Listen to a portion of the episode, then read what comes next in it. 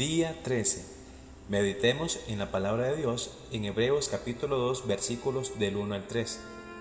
Por esta causa debemos prestar mucha más atención al mensaje que hemos oído, para que no nos apartemos del camino. Los mandamientos que Dios dio en otros tiempos por medio de los ángeles tenían fuerza de ley, y quienes pecaron y los desobedecieron fueron castigados justamente. ¿Cómo pues escaparemos nosotros si descuidamos una salvación tan grande? Pues el mismo Señor fue quien anunció primero esta salvación, la cual después confirmaron entre nosotros los que oyeron ese mensaje. Medite y recuerda, no podemos descuidar una salvación tan grande ya que Cristo murió por nuestros pecados.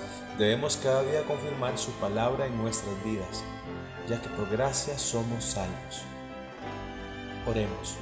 Cristo Jesús, venimos ante ti para pedirte que nos dé fuerzas para no descuidar el regalo más grande que Dios nos ha dado, la salvación, y poder terminar nuestro caminar haciendo tu voluntad. Además, Señor, queremos que me ayudes a poder orar por aquellos que no conocen la gracia de Dios. Amén.